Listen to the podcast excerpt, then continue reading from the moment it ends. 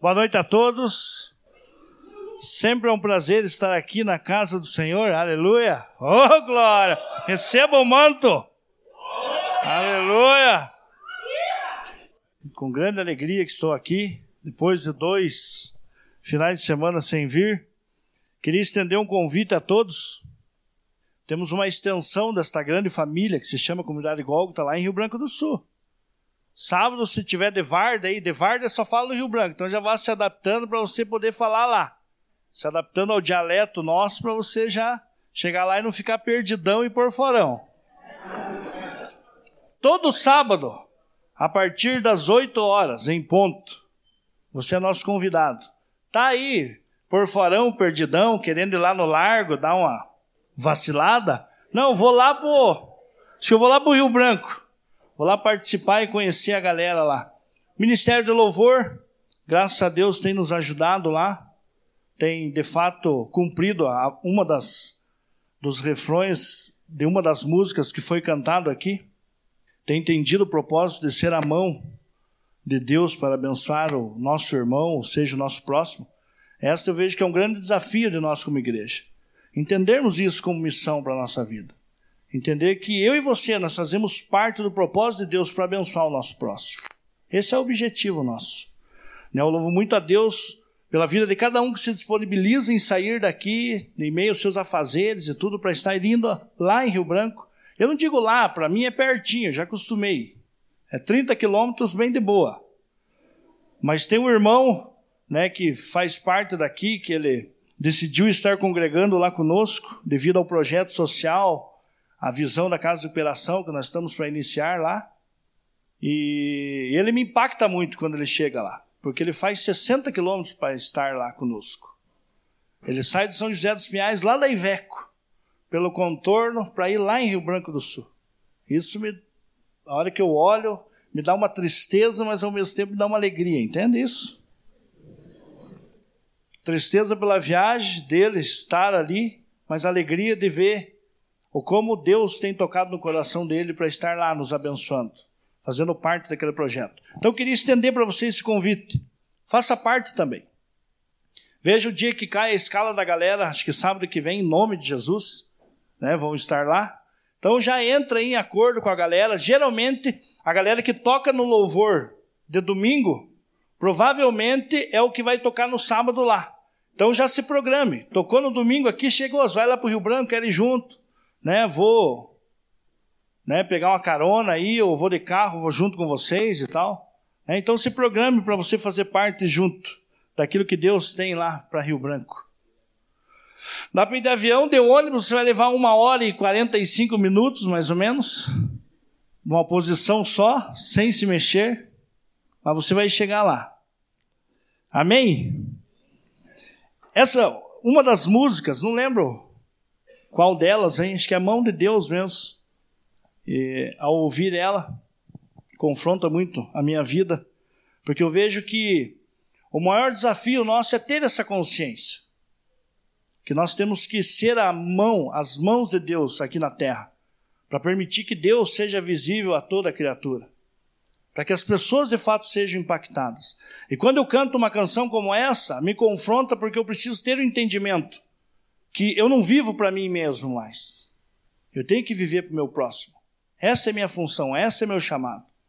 Porque nós entendemos bem, porque a palavra nos ensina isso. Nós vemos o texto de Filipenses, a qual nós vemos ali Paulo trazendo esclarecimento que Jesus, em meio à sua grandeza, em meio a toda a sua soberania, ele se desfez de toda a sua glória para ser servo de muitos, para ser servo de todos nós que aqui estamos hoje. Ele veio, ele se despiu da sua glória, se fez como homem, optou voluntariamente em morrer numa cruz, se fazer maldito por mim e por você, porque ele sabia que o maior alvo e propósito dele, nesse período de 33 ou 36, ou dependente da a idade dele, a qual ele morreu, foi para a cruz, mas ele tinha a simples consciência que ele tinha um grande propósito, que era servir o próximo.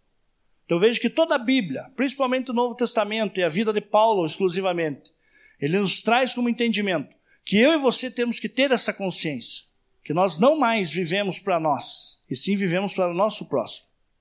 Então, essa pessoa que está aí, ó, essa pessoinha que está do teu lado aí, né, esse humaninho aí, esse abençoadinho que está do teu lado aí, ele só existe para abençoar você.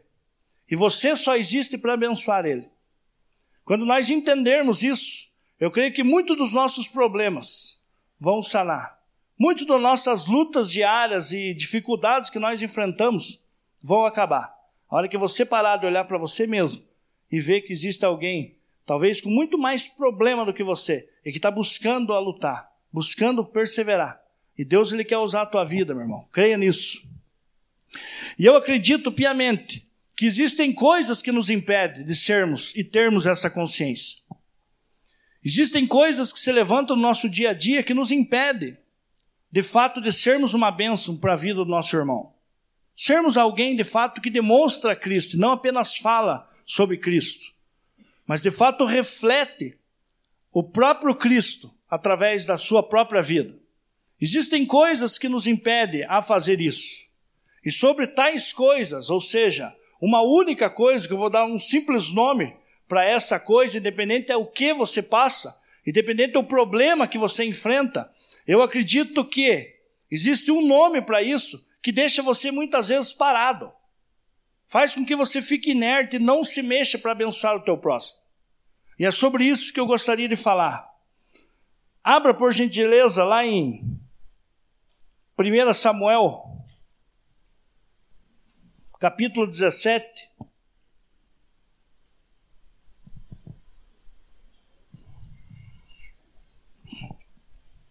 Já temos por entendimento que Velho Testamento tem por base a lei, porque a lei tinha um propósito, que era servir, servir de aio ou tutor, de tutela, até que algo perfeito chegasse, até que algo sublime se manifestasse, que era Cristo Jesus. Então nós entendemos que nós não podemos fundamentar a doutrina e fundamentar muito a nossa vida com base na lei, e sim na nova aliança que Cristo né, é, estabeleceu na cruz do Calvário, a nova aliança qual eu e você nós estamos inseridos hoje. Porém, no Velho Testamento, nós podemos extrair princípios para mim e para você. E eu vejo que tanto na vida de Abraão, Jacó, José, Isaac, é, tantos homens que o Velho Testamento cita homens que foram cheios de falhas, mas que foram homens usados por Deus para cumprir um propósito nessa terra. Nós podemos olhar para a vida deles e buscar nos assemelhar a eles, buscar ter exemplo deles e falar assim: Deus, eu, eu consigo viver isso aí também. Por mais difícil que seja, já foi vivenciado algo a qual nós temos, por exemplo, nós podemos ler aqui textos e mais textos do Velho Testamento e ver aqui onde homens erraram, aonde eu e você não precisamos errar, mas também vemos aonde grandes homens acertaram em suas vidas, a qual eu e você também podemos acertar. E diante desse desafio de coisas a qual nos impede de receber aquilo que Deus tem para nós, de ter a consciência daquilo que Deus já fez para nós, a ponto que uma vez eu tendo consciência, eu não consigo conter aquilo a ponto que eu tenho por necessidade passar ao meu próximo. Tais coisas que nos prendem, nos aprisionam e nos faz com que eu e você fique inertes, sem movimento algum. Sobre essas coisas, eu quero usar como analogia uma das maiores batalhas que já existiu em toda a terra. Não foi a de Heitor e Aquiles, não foi a de tantos outros aí, deixar por não, nem comece a falar. Tantos outros homens e grandes batalhas a qual nós vemos, mas a Bíblia fala de um, que eu parto do princípio que é a mais sublime de todas, que foi travado entre dois homens. Já conhece, já imagino a qual história vou falar, né? Tá ligado, né, Mijar? Não tá ligado? Então veja lá comigo. Se você pega do capítulo 17, do versículo 1 até o versículo 11, para você que está com uma Bíblia aí de, de, de irmão da fé mesmo, poderoso, que é a Bíblia aqui escrita em papel, ela tem o subtítulo. Se você está com um aplicativo, infelizmente, você não vai né, você não, não, não vai acompanhar muito aqui, ó. Vai para a fogueira. Veja só. Se você pega desde o capítulo 1, do versículo 1 até o versículo 11, ele fala aqui o desafio do Golias.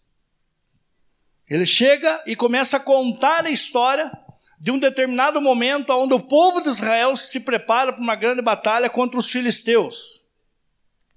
E ele chega em um determinado lugar, aonde nesse primeiro subtítulo aqui do capítulo, o texto nos ensina e nos mostra a respeito de alguém que compra a briga em prol aos filisteus. No tempo antigo existia duas formas de travar uma batalha. Uma delas era todo o exército inteiro contra o outro exército, e aquele que sobrar, os que ficarem em pé, é os vencedores, tem por direito tomar todos os despojos e sair contente, porque enfim é o vencedor. Porém, uma das outras formas também de se travar uma batalha era individualmente. Se escolhia o melhor do exército, dos dois exércitos, a qual os dois tinham consentimento, os reis tinham consentimento que de fato aquilo ia acontecer, e eles liberavam os seus melhores guerreiros para estar travando uma batalha. Lembrando bem de Troia, Quantos aqui assistiram Troia? Momento em que Aquiles luta com Boagrios. Lembra?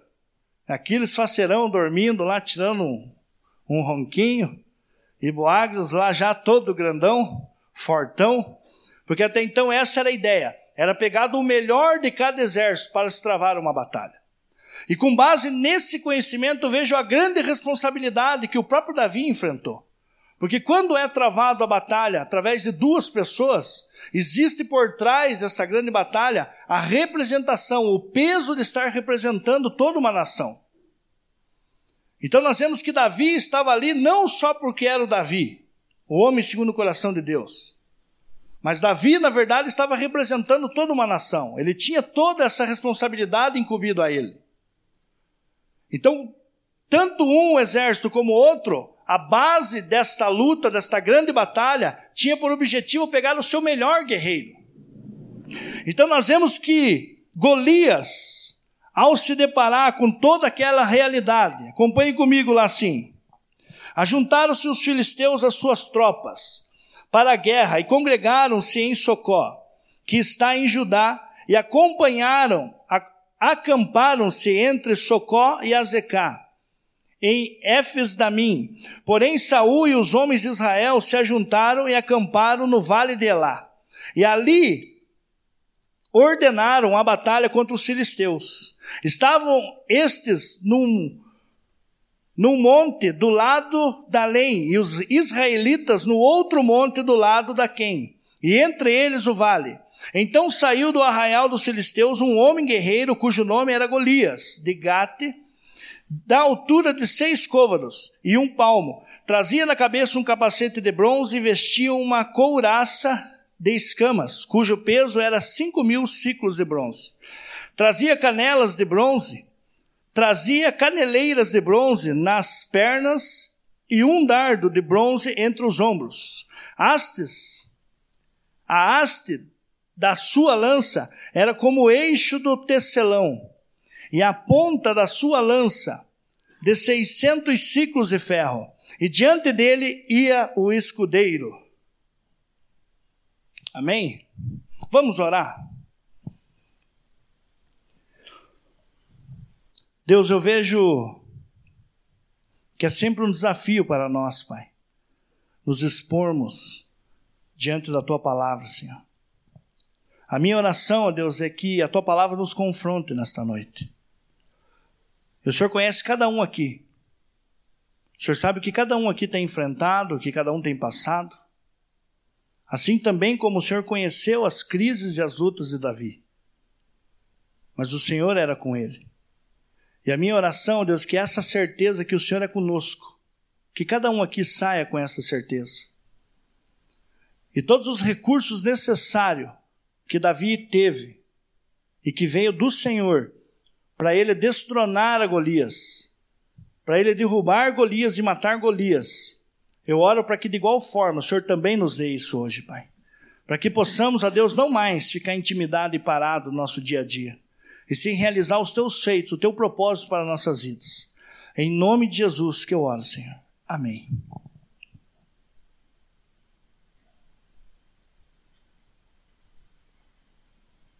Então nós vemos que este momento aqui é tremendo na Bíblia, porque a Bíblia, sempre que ela relata coisas em detalhes, é porque nós precisamos nos atentar, nós precisamos visualizar isso e não desprezar tais detalhes. E nós vemos aqui que nesse período, nesse exato momento, a Bíblia detalha aqui a respeito de Golias. E Golias aqui traduzindo, né, no nosso no nosso português aqui correto, Golias ele tinha aproximadamente 3 metros de altura. Ele tinha entre 2,80 a 3 metros. Ele era muito grande. Sem falar que o texto fala que ele estava assentado. E o, e o determinado momento que ele fica em pé, a qual ele começa a intimidar o povo de Israel, aquilo nós vemos que o texto leva um período de 40 dias, Golias afrontando o povo de Israel. E o povo até então ali, inerte, parado, temendo, com temor em seu coração, esperando um socorro da parte de Deus, esperando até mesmo, creio eu, que todos os israelitas ali estavam esperando um único homem se levantar ali naquele lugar para enfrentar a Golias. E esse único homem capacitado devido à sua estatura era o próprio Saul. Porque a Bíblia fala que quando o povo foi escolher o rei, eles olharam aquele que estava com o ombro, ou seja, que era, estava sobressaindo a altura do meio do povo. Então, devido com a própria altura de, de, de Saul e a capacitação dele como rei, provavelmente toda a expectativa estava em Saul. Mas nós vemos aqui todo o texto que Saul se intimidou também diante desse grande desafio. E algo que nós aprendemos daqui é que Golias, independente do seu tamanho, independente de toda a sua estrutura, aqui fala dos seus paramentos que estava sobre ele, que aproximadamente dá 80 quilos, alguns deles, sobre ele. Sem falar um escudeiro que andava à frente dele, que provavelmente o escudo era da mesma altura que ele. Então, qualquer um que estava sendo intimidado, ao se deparar com aquela realidade, logo pensava: pô, quem que vai ser louco de enfrentar esse homem? Não vamos passar nem pela primeira, nem pelo escudeiro dele ali, quem dera chegar até ele. Se porventura algum soldado conseguisse derrubar o escudeiro, que seria dele ao enfrentar Golias? Então, o texto aqui nós vemos que todos do povo de Israel se intimidaram ao se deparar com Golias, com o gigante.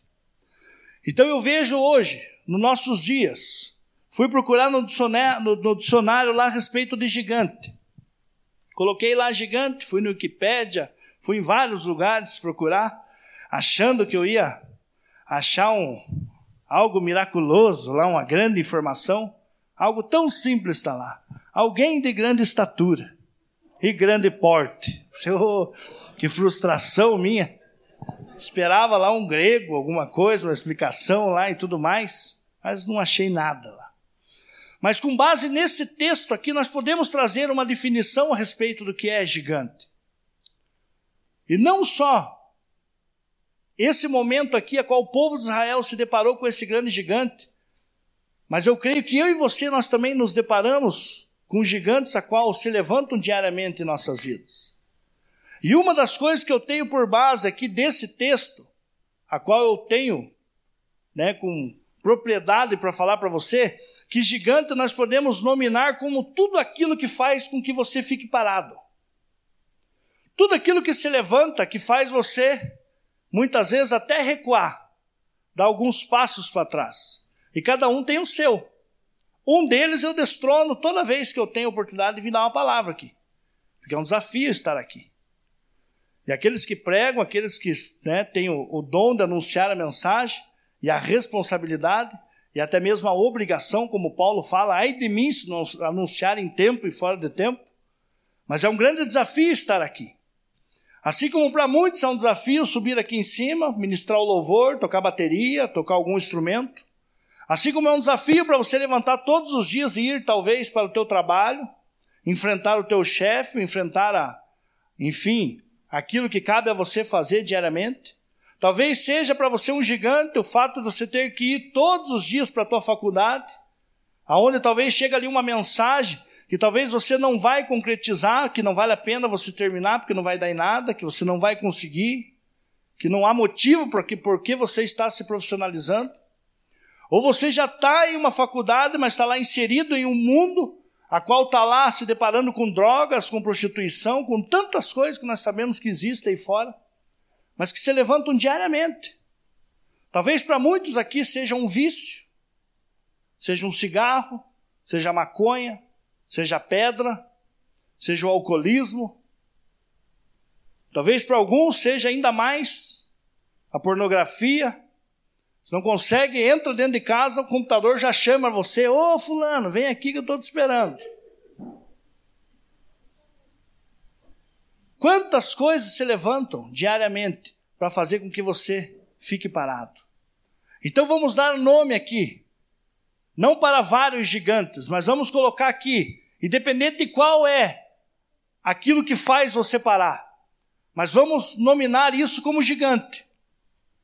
Seja qual for a área, se essa área faz você ficar parado e não estender a tua mão ao próximo, faz com que você não viva de fato o cristianismo na sua essência, que é servir o teu irmão e não ser suprido até porque você, uma vez tendo consciência daquilo que Cristo fez por você, você já tem que ser suprido. Não existe mais a concepção de eu estou indo para o culto para ser abençoado. Não, eu já sou abençoado. E eu vou num culto como esse aqui para ser benção para o meu irmão. Às vezes um simples abraço que eu dou para ele era o que ele estava precisando hoje. Uma simples comunicação, um diálogo, uma troca de ideia. Porque quantos de nós estamos aptos, a, de fato, a escutar a resposta dos nossos irmãos quando nós perguntamos para ele: daí, irmão, como é que você está? Tem muita gente que não quer saber como é que você está, porque ele está pensando nele. Até porque se muitos de nós pararmos, não, para aqui um pouquinho, eu vou te falar como que eu estou. Fala, misericórdia, por que, que eu fui perguntar?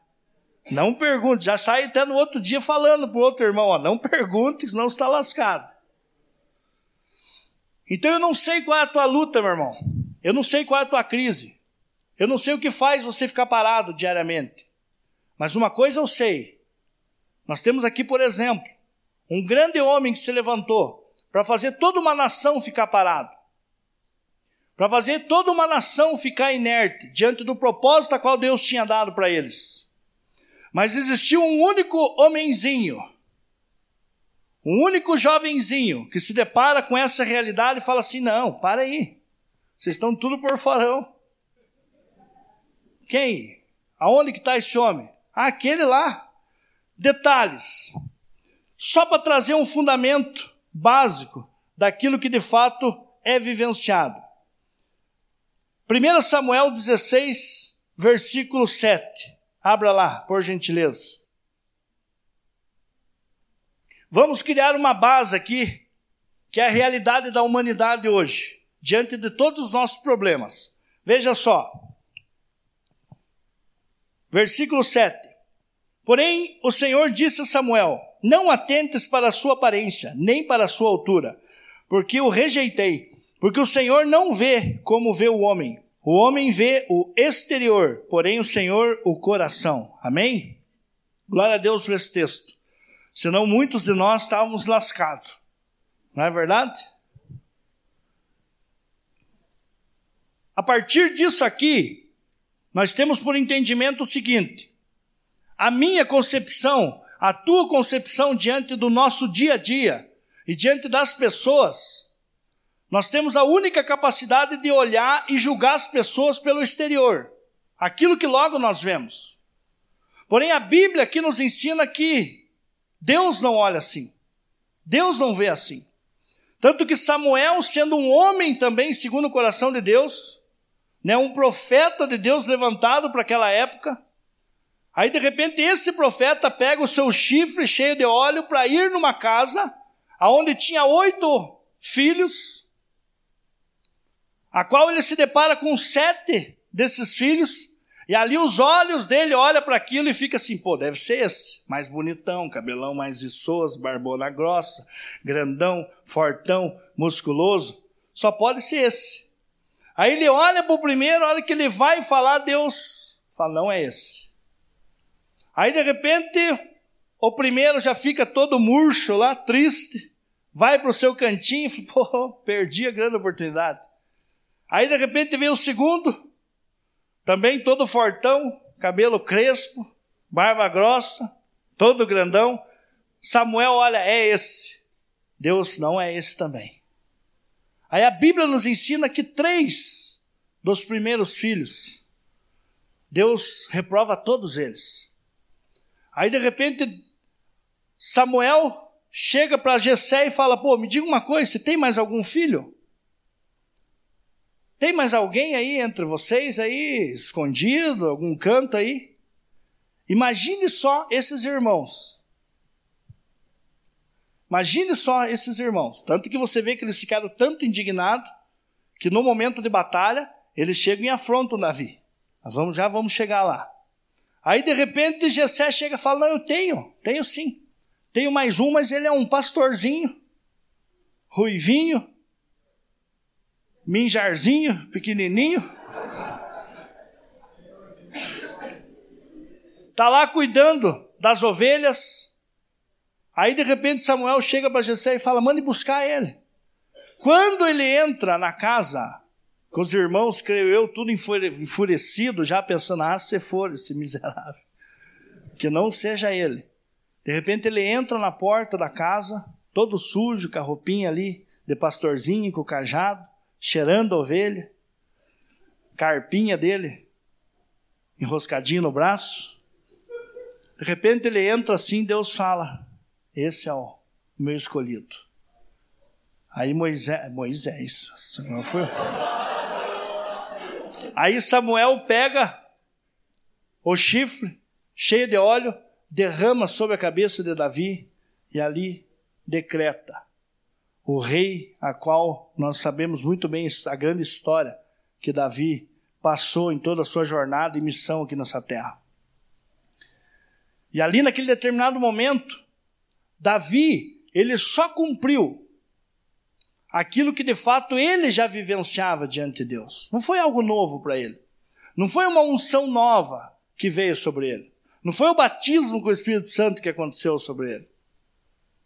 Ali só foi uma confirmação do propósito a qual ele já estava vivenciando, cuidando das suas ovelhas. Mas algo que eu e você precisamos entender é o seguinte: Deus olha o coração. Eu e você, nós ficamos parados. O povo de Israel ficou parado porque tem a unção e a capacidade de olhar só o exterior.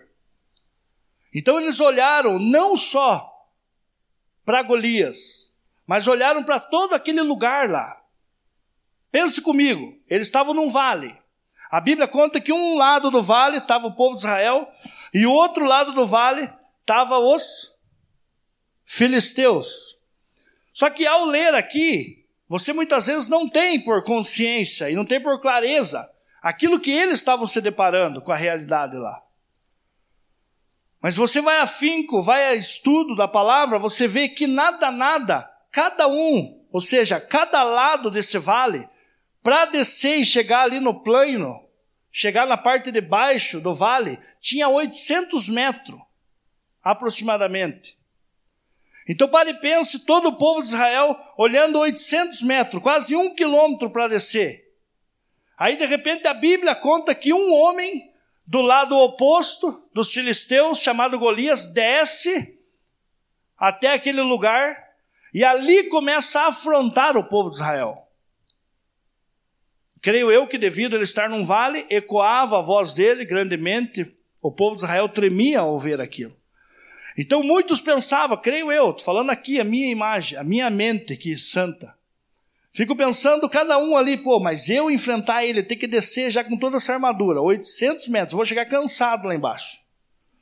Aí chegando lá embaixo, ainda vou ter que passar por esse escudeiro. E... Não, estou lascado. Pode parar, melhor ficar aqui. Aí de repente um outro também vinha ali, ó. Você viu ali o que, que o rei prometeu? Vai isentar impostos, vai dar uma filha e vai dar algumas riquezas ainda. Alguns aqui de nós, só o fato, eu não mais, porque graças a Deus Deus já me deu a minha varoa, a minha costela. Mas alguns, só o fato de ofertar ali já filha, não, pode deixar que eu vou. Eu vou. E aí de um de vocês se levantar para ir aqui. Mas nós vemos que mesmo mediante essas promessas, o povo se intimidou e não foi enfrentar Golias. Então eu e você, nós somos iguais a esse povo. Nós temos a tendência a olhar para as circunstâncias, para a aparência, para o exterior e não o interior. Muitas vezes você se depara com alguma coisa que você já vê a dificuldade que você vai ter que enfrentar, os dias que você vai ter que enfrentar, as horas que você vai ter que enfrentar, o momento emocional a qual você se encontra. Você se depara com toda essa realidade. E ao se deparar com essa realidade, nós temos duas opções: ou vencer isso ou ficar parado. E eu vou dizer para você, meu querido, esse 40 anos tem algo, 40 dias tem algo para nos ensinar. Que o gigante ele era persistente. Ele era persistente. E se você atentar ao texto, nos detalhes, você vê que a Bíblia fala que ele descia para afrontar o povo de Israel. Mas chegou um determinado momento, após 40 dias, que ele começou a subir, subir para afrontar o povo de Israel. Subir para quem? Para o lugar dos filisteus de novo? Não. Ele começou a ir para enfrentar lá em cima todo o povo de Israel, porque ele não tinha medo.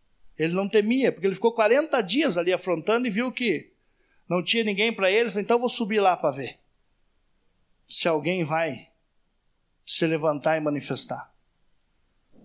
Mas Deus é tremendo. Deus ele não olha como eu e você olhamos. Amém?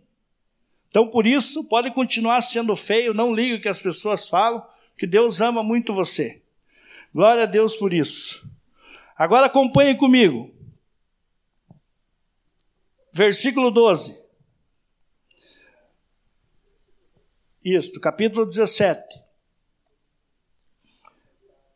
Davi era filho daquele Efrateu de Belém de Judá, cujo nome era Jessé, que tinha oito filhos nos dias de Saul. Já era velho e adiantado em anos entre os homens. Apresentaram-se os três filhos mais velhos de Jessé a Saul e os seguiram à guerra. Chamavam-se Eliabe, o primogênito, o segundo Abinadab e o terceiro Samar. Davi era o mais moço, só os três maiores seguiram a Saul. Davi, porém, ia a Saul e voltava para apacentar as ovelhas de seu pai em Belém. Chegava, chegava-se, pois, o filisteu pela manhã e à tarde, apresentou-se por quarenta dias. Disse Jessé a Davi, seu filho, Leva, peço-te para teus irmãos uma efa deste trigo tostado e estes dez, dez pães, e corre a levá-los ao acampamento, a teus irmãos. Porém, estes dez queijos leva-os ao comandante de mil, e visitarás teus irmãos, a ver se vão bem, e, trará, e trarás uma prova de como passam. Saul e eles e todos os homens de Israel estavam no vale de Elá, pelejando contra os filisteus. Davi, pois, no dia seguinte se levantou de madrugada, deixou as ovelhas com um guarda, carregou-se e partiu como Jessé lhe ordenara. E chegou ao acampamento, quando já as tropas saíam para formar-se em ordem de batalha. E a gritos chamavam a peleja. Os israelitas e filisteus se puseram em ordem, fileiras contra fileiras.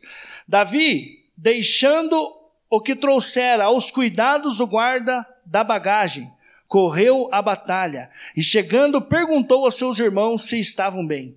Estando Davi ainda a falar com eles, eis que vinha subindo do exército dos filisteus o duelista cujo nome era Golias, o filisteu de Gate, e falou as mesmas coisas que antes lhe Davi, antes lhe falara, e Davi o ouviu. Versículo 26. Então falou Davi aos homens que estavam consigo, dizendo: Que farão aquele homem que ferir este filisteu e tirar a afronta de sobre Israel? Quem é, pois, esse incircunciso filisteu para afrontar o exército de Deus vivo? Primeira coisa que eu e você precisamos compreender para avançar, avançar diante de tudo aquilo que se levanta, para fazer com que eu e você fique parado e não tome a postura e a consciência de sermos abençoadores. A primeira atitude que nós vemos aqui de Davi, que levou Davi a enfrentar esse gigante, que eu vejo que eu e você precisamos ter na nossa vida. A consciência da aliança que nós temos com Deus. Então, a partir do momento que você entender em seu coração a aliança que você tem em Cristo Jesus, independente daquilo que se levantar para fazer você ficar parado, você vai avançar. Você vai avançar. Porque você sabe que até então aquilo que se levanta para fazer você ficar parado mediante o propósito qual Deus tem para você, não provém dele. Não é algo que vem da aliança que Deus tem com você. E nós vemos aqui que nesse determinado momento foi isso que Davi teve como esclarecimento. Davi ouviu a afronta, ficou indignado com aquela situação, e ele logo responde para toda aquela nação. Todos que ouviram Davi tinham que ter a conclusão e a consciência falar: pô, mas espera aí, é verdade. Pô, o que você está falando é verdade, por, por que, que nós estamos nos intimidando aqui? Sendo que nós temos uma aliança com Deus. Então, quando Davi se levanta, ele fala: Quem é este incircunciso? Ele está falando e afirmando o seguinte: Quem é esse cujo tamanho seja grande em tanto em altura como peso e armadura e tudo mais, que se levanta para afrontar um povo que tem uma aliança com Deus Todo-Poderoso. Aos olhos exterior, ou seja, a forma de visualizar do povo de Israel, que tem a capacidade de olhar para o exterior, olhou para aquele homem e viu um homem em grande poder. Não vamos isentar aqui a responsabilidade que Golias era de fato um grande guerreiro. E ele era muito grande. E que qualquer um de nós aqui talvez se deparar com ele, se não manjasse aqui de várias artes marciais, se jamais ia enfrentar Golias. Mas nós vemos que o povo se depara com essa realidade, mas Davi, ao olhar para essa realidade, vê ele como um anão. Tenho essa plena consciência que Davi, ao olhar Golias, Davi não se intiminou por tamanho dele. Porque Davi tinha essa consciência. Davi tinha esse olhar espiritual, assim como Deus também demonstrou aqui através de Samuel ao ungir o escolhido de Deus, que é olhar para aquilo que Deus podia fazer e não aquilo que ele podia fazer. Porém, você vai ver a história aqui que ele não só tinha certeza que ele ia destronar, ia derrubar o gigante, através do braço e do poder de Deus, mas através das próprias experiências que ele tinha vivenciado na vida.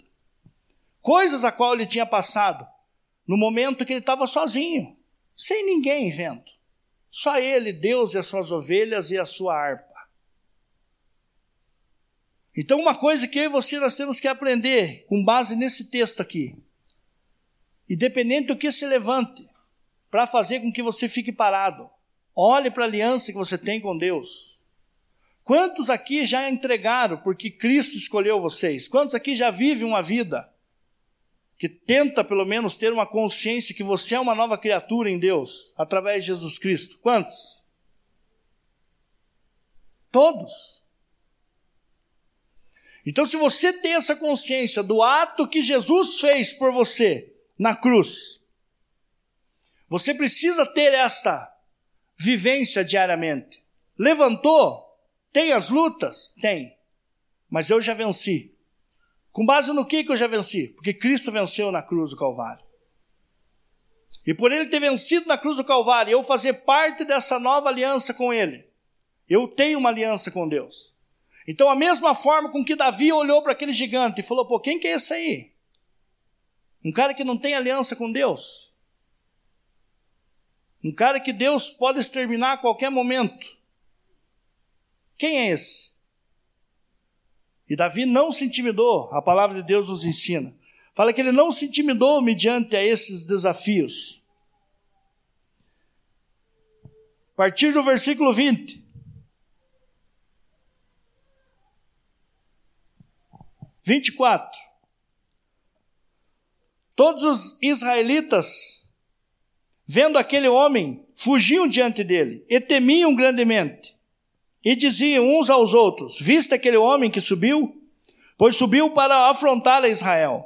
A quem o matar, o rei acumulará de grandes riquezas e lhe dará por mulheres a filha e a casa de seu pai isentará de impostos em Israel.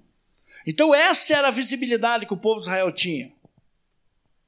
Tentou compensar o tamanho de Golias e as adversidades loca do local, enfim, do vale, com tudo mais, com aquilo que eles iam poder se beneficiar depois.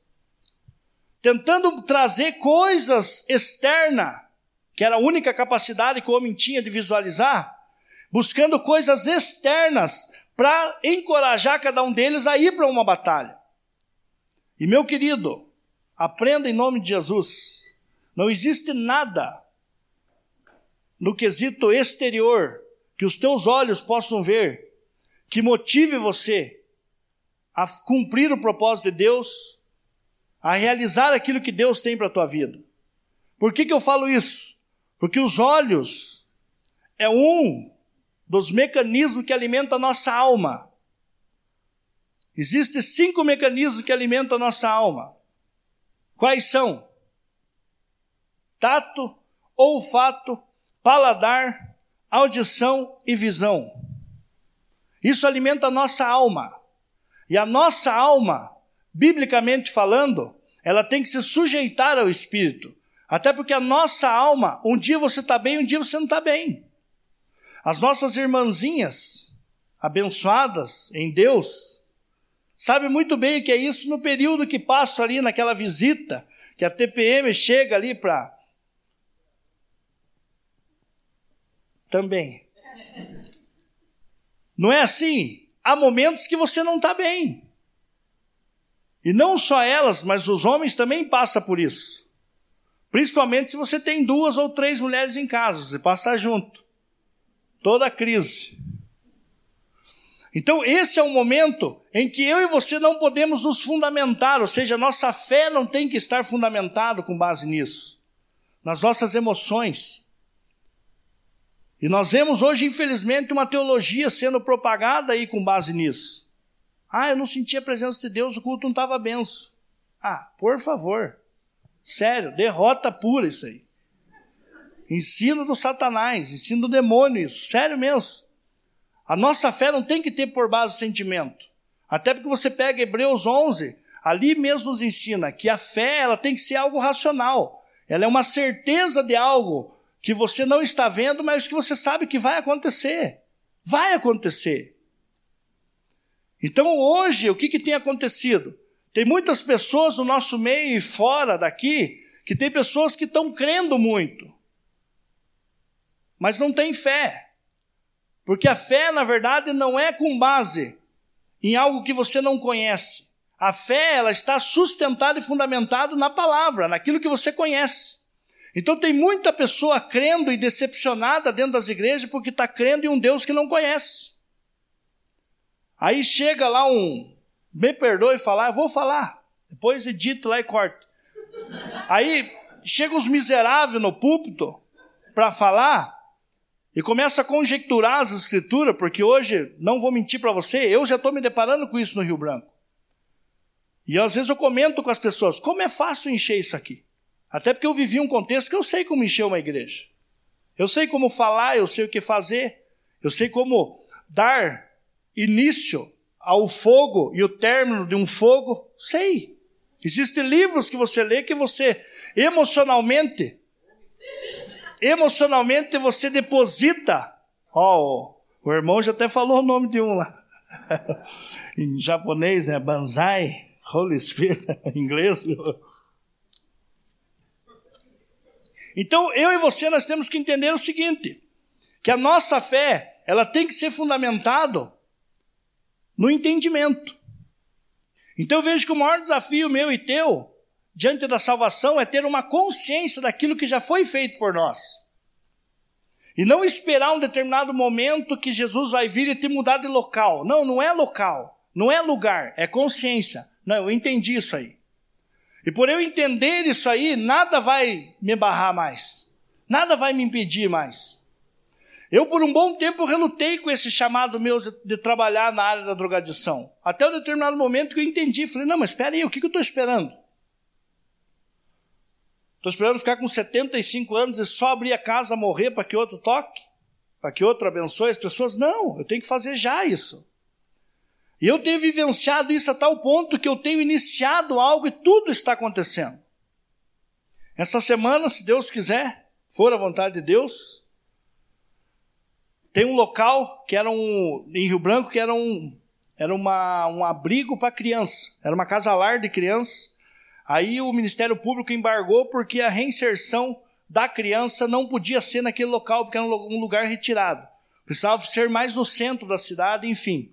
Já vai fazer uns oito meses que já saíram desse lugar e está lá. As crianças em um outro local. E aí eu lá, vivendo meu momento de Pentecoste, de fogo puro, andando em um determinado lugar, sentindo meu coração, falei: vira aqui e vamos descer ali para nós dar uma olhada naquele lugar.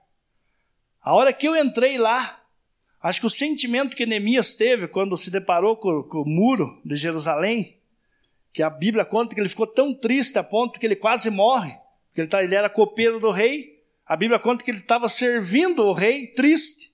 E aquilo ali para o rei era sinal de morte para ele. Poderia ali a taça estar envenenada. E o rei chega e pergunta para Neemias: por que, que você está assim, Neemias? Por que essa tristeza? Neemias logo grita: né, longa vida ao rei. Não se preocupe, não tem veneno algum aqui. Eu só estou triste porque eu fui fazer uma visita para minha parentela, me deparei lá com uma realidade, cheguei lá e vi todo o meu povo, os muros da minha cidade, numa situação lamentável. Aí você já conhece a história. Neemias é um dos homens usados para reconstruir o muro. E eu, quando eu cheguei naquele lugar ali, eu me deu uma crise sem tamanho dentro de mim. Começou a me dar uma angústia, uma vontade de chorar. Eu comecei, show, glória. Aí eu estava com mais dois amigos. Aí um deles, assim, que nós estamos andando junto, que também está recém se libertando de toda essa. Aleluias. Ele olhou para mim assim: estenda a tua mão aí, peça para Deus. Eu olhei para o irmão, isso nós fazíamos antigamente, agora não fazemos mais esse tipo de coisa. Ai, mas por quê? Falei, isso aqui é um pulo para nós ganhar esse lugar. Agora, o fato de eu estender minha mão e Deus dar para mim, a pergunta que eu tenho que fazer é o seguinte: o quanto eu estou apto, o quanto eu tenho fé o suficiente para vir aqui e abençoar as pessoas aqui dentro. Aí eles estavam em dois, eu olhei assim: vocês dois, se nós ganhar esse lugar, vocês estão aptos a me ajudar? Melhor abaixa a tua mão. melhor, melhor abaixa a mão, vamos pensar bem, vamos conversar. Então tá para surgir essa semana de eu ganhar aquele lugar. Eu não tenho dúvida. Não tenho dúvida que isso vai acontecer. Abençoar as pessoas. Não só lá do Rio Branco, como em todos os lugares. Hoje, nada, nada, se abrir aí mais 20 mil casos de recuperação, ainda não cabe todos os drogados que estão morrendo aí. Que o diabo tem ceifado a vida deles, impedido eles de conhecer o propósito de Deus. Então isso é um chamado a mim, mas para mim, que em um determinado momento eu fiquei inerte em relação a isso. Eu me deparei com essa situação e falei: não, a hora que eu sentir de Deus eu vou fazer. A hora que eu ter por né, uma palavra, alguém vir num culto e falar: Eis que diz o Senhor, varão poderoso. Você vai lidar com o usuário de droga, isso e aquilo. Geralmente é o que nós esperamos. Sendo que a Bíblia já nos esclarece, meu irmão. A Bíblia já fala que nós temos que ajudar um ao outro. Se você tem duas blusas, dê uma para o próximo. Tiago 2 fala: se você diz que tem fé, mas você vê alguém necessitado, com frio e com fome, você não dá uma blusa, não dá o que comer, diz para ele assim, irmão, vá na paz, que Deus supra a tua necessidade, é em vão. A Bíblia fala que isso é uma fé morta. Não teve de, de utilidade nenhum. Então lá agora eu estou me deparando com a realidade que todo mundo está me questionando, por ser cidade pequena, mas por que fazer isso aí? Os caras não estão parando de beber. Falei, porque eu estou fazendo o que está escrito aqui. A Bíblia fala que os caras estão precisando e eu tenho para dar. Então eu vou dar, eu estou só cumprindo uma coisa que é incumbido a mim fazer. E não tem parado em partes. Eu já estou com três lá que já eram alcoólatras. Tem um lá que era alcoólatra há mais de 30 anos. Perdeu família, perdeu praticamente tudo. Ele já está 36 dias sem beber. E ele era, um, ele era um cristão. Ele era alguém que conhecia a verdade. Aí chega no momento da refeição, peço para ele, fulano, faça uma oração. Daí ele fala assim, não, depois de 40 dias eu vou orar. Falei, mas por quê? Eu falei, não, porque eu fiz um propósito com Deus. Vou respeitar o propósito dele. Fiz um propósito, depois de 40 dias eu vou orar. Eu faço as orações da refeição. E não só ele. Tem um outro lá que a hora que você for para lá, você vai ver ele lá no nosso meio. Ele é uma figura. Ele é tão figura que ele é aquele que a cidade inteira conhece. A cidade inteira conhece. Falou do fulano, já sabe que é ele. Ah, fulano estava bêbado em tal lugar. Quem? O fulano? Ele mesmo. Todos conhecem. Aí ele começou, tem lá no meu Face, você vai ver umas fotos que eu tenho com ele lá, cortando a unha dele, porque tem uma, uma deficiência na mão devido a ele ter levado uma facãoada do próprio irmão, numa briga familiar, demonstrando amor um para o outro. O irmão pega e dá um. mete o facão nele, vai se defender, corta o tendão dele e não mexe mais a mão. Tocava violão, o sonho dele era tocar com o Amado Batista. Deu brinco com ele, falei, não, então isso aí já foi obra de Deus, você não tem que. Isso aí você não se preocupe. E aí ele, a grande expectativa da cidade, está sobre ele. Muitos já falaram para mim. Uma hora eu mando para você, eu trago lá o jornalzinho da cidade, tem até um jornalzinho da cidade, chique. Saiu eu com ele lá abraçado, daí estava lá assim, o miserável do cara, do diretor do jornal, o homem abençoado, é aquele. Ele chega e ele coloca lá assim: Fulano tem uma, um, uma noite de príncipe, mas logo pela manhã recai no alcoolismo. mas é um miserável. Ô oh, minho. Mas todos estão com a grande expectativa nele. E essa semana eu sentei com ele e falei: oh, Deixa eu te explicar uma coisa. Eu trouxe para ele o entendimento, trouxe Hebreus 12 para ele e falou: oh, Nós estamos rodeados de testemunhas. Pessoas estão com um olhar fitado em você. Deixe Deus te transformar. Deixe Deus mudar a tua vida. Ele já está no total para um homem que a vida inteira foi usuário de álcool. Ele já está aproximadamente 26 dias sem beber. E lá, um lugar que me parte o coração, porque lá eu não posso ter ninguém lá, porque é atrás da igreja. É uma casa onde eu tenho lá os seus cômodos, que nós fazemos a salinha das crianças e tal. Mas ao acabar, nós fazemos assim, das 9 horas da manhã até 5 e meia da tarde. Nós passamos o dia lá. Nós tomamos café, nós almoçamos, nós tomamos café e temos um momento de um grupo de apoio, a qual nós, o nosso foco é trabalhar a prevenção da recaída a eles. Aí eu vou em um determinado lugar onde eles se reúnem desde as seis, desde de 5 horas da manhã, sem mentira nenhuma. Isso eu fico de cara com eles. Fico de cara, 5 horas da manhã já está ali. Vai dormir tarde e acorda cedo. 5 horas estão lá já no lugar. E é dali vão até 8 horas, 9 horas bebendo naquele lugar. Aí as pessoas da cidade, por conhecer eles, querem fazer uma boa ação. E sabe qual é essa boa ação? Ô oh, fulano, vem aqui. Aí tem um mercadinho na frente, vai lá, pega dois, três jamelzão, fala, ó, oh, vão na benção. Só falta falar isso. Fazem isso. Semana passada, agora tive a briga com o chefe deles. Ah, o cara não bebe, mas faz isso, paga eles. Aí eu fiquei sabendo que eles chegavam e falavam: ó, não vá lá, vão lá se trocar por um prato de comida, para isso, para aquilo, não vale a pena. E chegou aos meus ouvidos, eu mandei o um recado para ele conversar comigo. Ele foi lá no lugar. Chegou lá me afrontando, falou: pô, o que, que você está falando? Senta aqui, vamos almoçar. Não quero um prato de comida. E ali, ao conversar com ele, todos saíram do lugar. Eu falei para ele: posso te falar então? Desviado ele é, é um, um cara conhecedor da palavra, mas não praticante. A mulher, a esposa, estão lá vivendo, ele, na verdade, ela vivendo no evangelho e ele daquele, naquela situação. Eu falei, posso te falar? Você é um homem usado pelo diabo. O que você tem que entender é que você é um homem usado por Satanás. Oh, mas está louco. É, você não tenha dúvida disso. Fazer o que você faz, incentivar os caras a ficar ali. Ah, mas eu tenho dó deles. Porque chega um determinado momento que eles começam a tremer. A tal, eu falei, eu sei, eu conheço. Eu vivi com eles, estou vivendo com eles aqui dentro assim. A ponto de tremer, e o alcoolismo é tão forte que pode até matar uma pessoa. Que é a crise da abstinência, num período aí de 10 a 15 dias, muitos até morrem mesmo, através dessa, desse tremor que causa nele. E ele, pô, eu fico com dó dele. Aí eu compro para ajudar ele. Eu falei, ah, pare, homem. Eu perguntei para ele, o senhor tem vontade? Aí Deus me mostrou bem claro assim, pô, o homem é um bom de coração. Independente da forma que está agindo errado, mas quer ajudar as pessoas. Eu falei, vou convidar o senhor o seguinte, levantou cedo, não desça para lá mais, venha para cá. Fique aqui junto comigo para que eu e você, se tornando um só em Deus, possa de fato abençoar esse espiar, tirar eles da situação deles. Posso vir? Deve. Aqui é o lugar para você abençoar. Daí ele já começou a expor a vida dele, tivemos ali um momento a qual pude orar por ele, estar junto com ele. Me convidou para estar aí na casa dele, fazer uma visita para ele. Um homem que estava ali, eu, eu senti que eu estava numa disputa. Porque às vezes nós passávamos amanhã, não vinha ninguém deles. Pensava, ué, mas o que, que eu fiz de errado ontem que já não apareceu ninguém?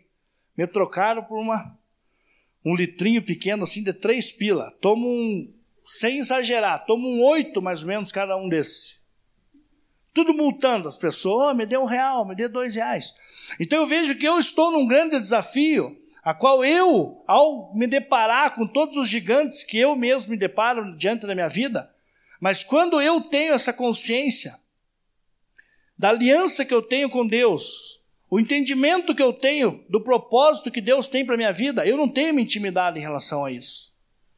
Esses dias, um filho de uma das, das traficantes da cidade, uma das grandes traficantes da cidade, deram uma camaçada de pau nele, quase mataram ele. E ele estava um dia antes lá comigo, falando que queria ir para uma casa de recuperação, que queria ajuda. E ele estava na crise da abstinência da pedra, todo ansioso, não conseguindo ficar parado, e eu tentando amenizar, ajudar ele ali. Até que ele chegou para mim bem sincero: arruma uma blusa para mim para mim vender, para mim conseguir uma, porque minha mãe já não dá mais para mim. E eu fiquei tão comovido com aquela situação ali que eu falei: não, vou te dar essa blusa para você. Fui lá, peguei a blusa, dei para ele, ele saiu. Com a blusa, foi embora. Todo mundo deu graça ali dele ter ido embora, porque ele estava já insuportável no lugar. Nesse mesmo dia, ele leva mesmo uma surra, que ele vem parar aqui no Cajuru, quase morre. No outro dia, Aquilo, eu cheguei no meio deles, eles me contaram, ó, oh, fulano quase morreu ontem, aconteceu isso, isso, isso. Acho que furou, vazou o olho dele. Começaram a me contar, falei, meu Deus. Aí eu pensei comigo, e agora? Como é que eu vou lá na casa? Fui. Cheguei lá na casa, bati palma. Eu não tinha mais lembrança dela, mas ela olhou assim e falou, oh, Brunello, me recebeu dentro da casa. Eu vim conversar com teu filho, tá, venha, só para você ver como é que ele está. Me levou, Comecei a me deparar com amigos meus, usuários, assim, que hora que viram entrar, falou, oh, fulano, beleza, fui entrando, cheguei no outro cômodo da casa, ele lá deitado com a blusa, já me deu uma alegria, né, falou, não trocou a blusa, mas está ali, estava lá com os dois olhos fechados, e ali eu comecei a falar do amor de Deus, tanto para ela como para ele, trazer a consciência para eles da situação a qual Deus estava olhando para ele no momento. Aí chegou um determinado momento que eu não tinha muito mais o que falar, porque não tinha como falar para ela que ela tinha que mudar a situação de vida dela ali naquele momento, e que ela era uma das causadoras do problema dele ali. Aí eu cheguei, eu vi que ela ficou incomodada, ela saiu ali, eu comecei a sentar, sentei com ele, comecei a orar com ele, e ele falou: Veja a situação que é minha casa, que eu não vou vencer, cara. Me ajude a sair daqui. Essa semana agora eu estou nessa missão de ir lá buscar ele, internar ele aqui em Curitiba trazer ele aqui numa clínica que eu conheço aqui para tratamento. Então Deus tem me levado em lugares a qual eu já sabia que ele ia me levar, mas eu temia isso, me intimidava a partir do momento que eu olhava para minhas lutas pessoais, para as minhas crises pessoais. Que eu fazia com que isso se tornasse um gigante para mim, e eu ficava ali. Mas a partir do momento que eu comecei a olhar, espera aí, pô, tem uma aliança com Deus. Pô, Deus me tirou 17 anos atrás de maconha, de cocaína, de uma vida de pecado e de nojeira. Agora eu ficar agora me intimidando com uma coisa que é para mim, que é o meu chamado. Eu já falei isso aqui uma vez e torno a falar. Você tem que parar para você orar e sentir de Deus para fazer a obra dele. Para, irmão. Isso é ensino de Satanás. Você não tem que sentir nada. Você só tem que ter a certeza, a convicção que Deus chamou eu e você para fazer a obra. Então nós temos aí o Vandão que está toda quarta ou quinta. Toda quarta-feira. Sai na rua ele com a Sirlene. Eu vim aqui no ensaio na quinta, teve um dia que vocês mudaram para quinta, né? Vim aqui no ensaio, passei por ali, chegou a me dar um frio na barriga, de ver a Sirlene, o Vandão do lado da rua, a Sirlene sozinho lado do carro, com uma galera de gente em volta deles lá para estar tá ali recebendo um pão, tendo um, um momento de comunhão para ouvir a palavra de Deus.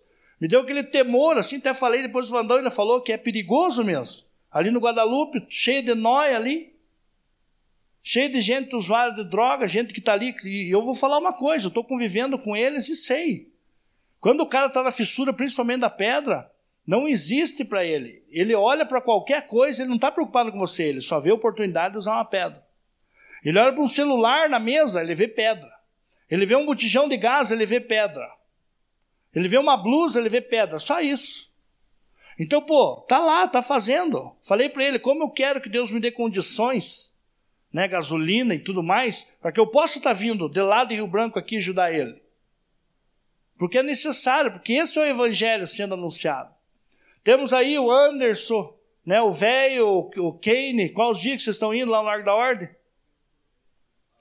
Uma vez por mês no sábado. Convenhamos, uma vez por mês. Então tem três semanas para uma galera morrer lá. Três semanas para o povo ficar lá, muitas vezes morrer e ir lá para o satanásão, para o inferno lá, porque não ouviu o evangelho. Porque eu e você muitas vezes estamos o quê? Olhando para nossas lutas. Se deparando com um gigante que se levanta diariamente falando, ai meu Deus, que seria de mim? Que vai ser de mim? Então, nessa noite, em nome de Jesus, por intermédio da palavra, por exemplo de Davi, eu gostaria que você tivesse essa postura no teu coração. Lembre da aliança que você tem com Deus.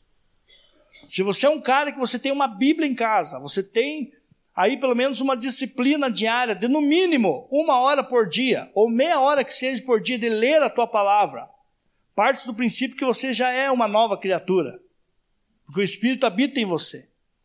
E porque o Espírito habita em você, ele leva você racionalmente a entender a necessidade que você precisa conhecer as Sagradas Escrituras.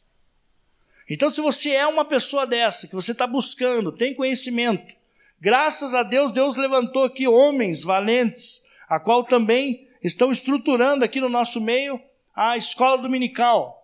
Todo domingo, todo domingo? Todo domingo das das 10 às 11 e meia, uma hora e meia, que você pode vir aqui e estar aqui também aprendendo mais, a conhecer o Deus da palavra, o autor das Sagradas Escrituras, aquele a qual Davi, ao olhar para o Golias, falou: Não, espera aí, coitado desse, desse bobo aí.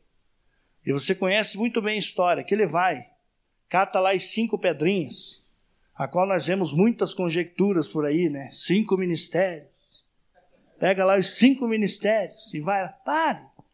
Esqueça disso aí. Biblicamente e ousadamente eu falo para você: não tem nada de cinco ministérios. Cinco ministérios nós vemos Paulo falando, trazendo em Efésios 4. Aí passa toda uma longa história para Deus revelar lá só depois. As cinco pedrinhas é isso aqui, depois de anos.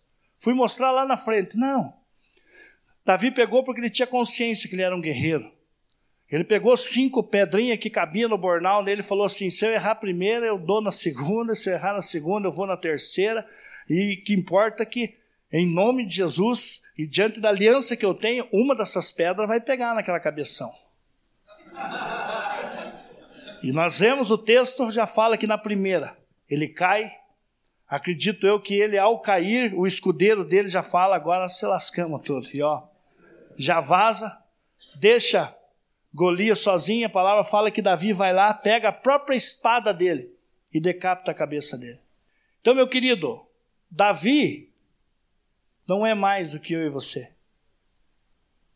O mesmo Deus que Davi serviu e foi usado mediante um propósito para que o Messias viesse por intermédio da linhagem dele, a qual nós temos o acesso hoje em Cristo Jesus. A nova aliança já foi estabelecida para mim e para você.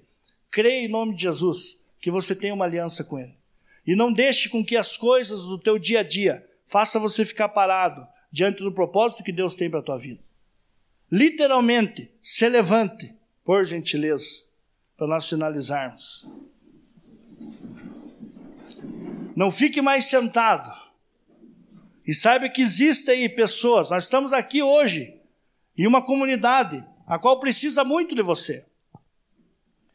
Eu estou fazendo isso lá, já cheguei a pensar, falou, por que, que eu não tenho mais, pelo menos mais uns três Brunello, igual eu digo de mim. Para mim colocar um chuveiro ali naquele banheiro, vim durante pelo menos uma vez na semana e abrir aqui para que as pessoas aí fora, os moradores de rua, pudessem vir aqui, tomar um banho aqui, cortar a barba dele, não a nossa,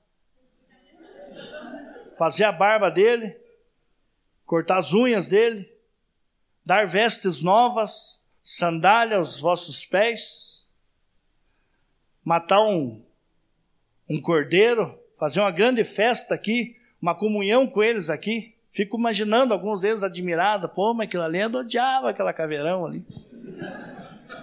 Como eu queria fazer isso, mas eu não posso fazer, infelizmente. Muitas das coisas, assim como a classe de membresia que eu comecei aqui, eu já não estou podendo mais arcar, devido à responsabilidade que eu estou assumindo lá no Rio Branco. Mas eu creio em nome de Jesus que você pode fazer, irmão. Não espere sentir nada. Basta você falar, não, eu quero fazer. Vamos fazer? Vamos fazer. Até porque se você não fazer, eu creio que Deus vai recuperar alguns dos alcoólatras lá, que ele pode ele vir aqui e começar esse trabalho. Porque ele sabe o Deus a qual tirou ele da situação que ele estava. Então, eu não sei qual era a tua situação, a tua prática de pecado aí no teu passado. Mas eu creio que Deus tirou você de onde você estava. E por que, que muitas vezes você depara com a realidade de achar que Ele não vai levar você no nível mais alto? E esse nível mais alto não é de bênção para você, é para você servir o teu irmão. Diminuir a cada dia para que outros sejam abençoados. Amém? Vamos orar? Deus, nós somos gratos ao Senhor, Pai, por esse tempo. Pai, eu sou grato ao Senhor, ó Deus, porque a tua palavra tem sido viva e eficaz na minha vida, Senhor. E eu creio que na vida de muitos aqui também, Senhor. Pai, eu creio que, assim como nós somos irreverentes com a nossa aparência em relação a muitas coisas da nossa vida, eu creio que o Senhor requer, ó Deus, a reverência diante do temor a qual nós precisamos ter do Senhor. Pai, nós temos um grande desafio que é anunciar a tua palavra, que é fazer com que pessoas não se tornem prosélitos, sectários, com a mente religiosa, e sim pessoas discípulas de fato do Senhor Jesus. Então eu oro para que primeiramente o Senhor nos dê essa consciência. Não nos deixe, Deus, nos tornarmos religiosos, Pai. Simplesmente praticantes aqui de cultos, de orações, leitura da palavra, mas que de fato entendamos, ó Pai, o nosso propósito aqui nessa terra, que é resplandecer a tua glória, fazer com que tua glória alcance mais pessoas aqui nessa terra. Quantos jovens, quantas meninas, quantas famílias destruídas, quantos músicos, ó Pai, que nós sabemos que Deus, o Senhor tem olhado para eles e tem gerado, Pai, um desespero no coração deles de se encontrar com o Senhor a ponto que pode estar aqui também servindo ao Senhor aqui nessa igreja. Pai, nos dê essa oportunidade de de fato cumprir aquilo que cantamos hoje. Sermos a tua mão para os nossos irmãos. Pai, tem misericórdia, nos perdoa, Senhor, por todas as vezes que ficamos quietos, por todas as vezes que não anunciamos a tua palavra, por todas as vezes que não ajudamos o nosso próximo e olhamos para o nosso próprio umbigo para as nossas próprias necessidades. Nos perdoa, Senhor, por isso. Muda a nossa consciência e faz de nós pessoas melhores a cada dia, para que muitos venham conhecer o Senhor. Porque assim como a tua palavra mesmo nos ensina, que através do amor com que íamos amar uns aos outros, seríamos conhecidos como os teus discípulos. Então que assim seja na realidade, Pai. Desperta, Deus, homens e mulheres aqui no nosso meio. Desperta, Deus, para fazermos coisas que pessoas possam ser alcançadas pelo poder do teu evangelho. Obrigado já pelas coisas que já temos, ó Pai. Como o trabalho que o Vandão, a Sirlene tem feito. Deus, o velho, Pai, ou o Minjar, enfim, todos que já têm feito algumas coisas aqui. Obrigado pelo Ministério de Louvor, obrigado pela vida do Pipe. Obrigado, Deus, pela vida, Deus, do Paulo, Deus, do Alex, que estão aqui também com a escola no domingo. Deus, mas eu creio que tantas outras coisas o Senhor quer permitir que façamos aqui, para tornar esse lugar aqui um lugar a qual gera consciência nas pessoas que devemos abençoar as pessoas que aí fora estão, Senhor. Pai, essa é a minha oração, agradecido ao Senhor por esse tempo. Em nome de Jesus, Deus, que eu oro. Amém, Senhor. Amém. Então é isso aí, Deus abençoe a todos. Não saia sem dar uns, uns abraços no teu irmão e dizer para ele o seguinte: quero ser uma benção na tua vida.